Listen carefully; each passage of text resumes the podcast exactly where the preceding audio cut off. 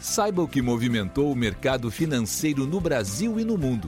Você está ouvindo o Análise do Dia, um podcast original do Cicred. Olá, pessoal. Muito obrigado por acompanhar o podcast do Cicred.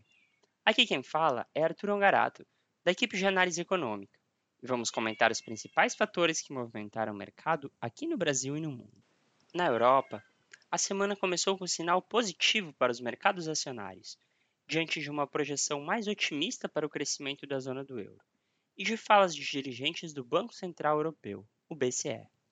A projeção de crescimento veio da Comissão Europeia, que, de acordo com o documento publicado hoje, espera um crescimento de 0,9% para o PIB da zona do euro, contra uma expectativa de apenas 0,3% no último relatório, de novembro. O melhor desempenho se deve à desaceleração dos preços de energia, que ajudou a reduzir as pressões inflacionárias nos últimos meses. Com a moderação dos preços de petróleo e do gás, a comissão prevê agora que o índice de preços ao consumidor, CPI, pela sigla em inglês, da zona do euro, subirá 5,6% em 2023, ante a projeção de 6,1%. Já as falas dos dirigentes do BCE vieram por meio de Mário Centeno, que é também presidente do BCE de Portugal, e que afirmou que o BCE precisa ver a inflação convergir em direção à meta oficial de 2% para que possa diminuir o ritmo de suas altas de juros. E do presidente do BCE, o vice-presidente do BCE, Luiz de Guindos, que afirmou que futuras decisões sobre altas de juros, depois de março, irão depender dos dados econômicos, e ressaltou que a inflação na zona do euro segue muito acima da meta oficial de 2%, embora tenha desacelerado nos últimos três meses. Neste contexto, as bolsas europeias encerraram o dia com alta. O índice europeu Stock 600 registrou alta de 0,90%. Em Londres, o FTSE 100 subiu 0,83%, enquanto em Frankfurt o DAX avançou 0,58%. Por fim, em Paris, o CAC fechou em alta de 1,11%. Nos Estados Unidos, investidores ajustaram expectativas enquanto esperam pela divulgação do CPI de janeiro, no dia de amanhã. O resultado ajudará o mercado a calibrar as expectativas para novos aumentos da taxa de juros por parte do Federal Reserve, Fed, o Banco Central americano. Em evento hoje, a diretora do Fed, Michelle Bowman, previu que as taxas de juros seguirão subindo para que a meta de inflação de 2% seja cumprida. Bowman também disse acreditar ser ainda viável que o Fed consiga garantir um pouso suave da economia, acrescentando que o mercado de trabalho está muito forte e a inflação está moderando, embora não no nível que gostariam de ver. Neste contexto, as bolsas americanas fecharam em alta. O Dow Jones subiu 1,11%, o S&P 500 avançou 1,15% e o Nasdaq cresceu 1,48%.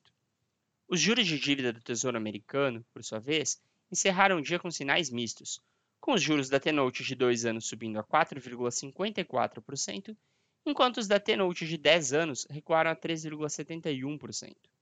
Quanto ao câmbio, o índice DXY, que compara o dólar com uma cesta de moedas estrangeiras, teve queda de 0,35%.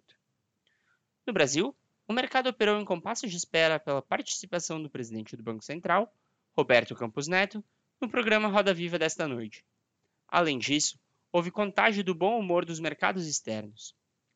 Na manhã de hoje, o Boletim Focus trouxe pequena piora na expectativa do mercado para a inflação em 2023. A projeção do mercado para o IPCA, índice oficial de inflação, passou de 5,78% na semana passada para 5,79%, contra 5,39% há um mês. A projeção divulgada hoje se afasta ainda mais do teto da meta de inflação para este ano, fixado em 4,75%, o que aponta para o terceiro ano consecutivo de descumprimento da meta.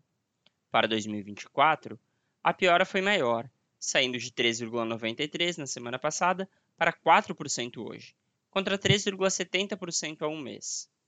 Apesar de estar acima do centro da meta, de 3%, a estimativa para 2024 ainda se encontra abaixo do teto, de 4,50%. Ainda segundo o Focus, para a Selic, a mediana das projeções para o fim de 2023 avançou de 12,50% na semana passada para 12,75% hoje, enquanto para o término de 2024 avançou de 9,75% para 10% hoje. Há um mês, as expectativas eram, respectivamente, de 12,50% e 9,25%. No câmbio, o dólar registrou queda de 0,87%, cotado a R$ 5,18. O petróleo, por sua vez, encerrou o dia em alta, com o enfraquecimento do dólar ante rivais e com investidores à espera do CPI dos Estados Unidos, mesmo após ter acumulado alta de 8% na semana passada. Enquanto o barril do petróleo WTI para março subiu 0,53% a 80 dólares e 14 centavos, o do Brent para abril avançou 0,25% a 86 dólares e 61 centavos. Neste contexto, o Ibovespa encerrou com alta de 0,70%, fechando a 108.836 pontos. Já as taxas dos contratos de depósito interfinanceiro, DI, tiveram sinais mistos. A taxa para 2024 subiu para 13,51 contra 13,44% sexta. Para 2025, subiu para 12,95 contra 12,87% sexta. Já para 2027, caiu para 13,08 contra 13,10% sexta. Com isso, pessoal, encerramos nosso podcast de hoje. Obrigado por estarem nos ouvindo. Esperamos vocês amanhã. Você ouviu o Análise do Dia, um podcast original do Cicred. Até a próxima!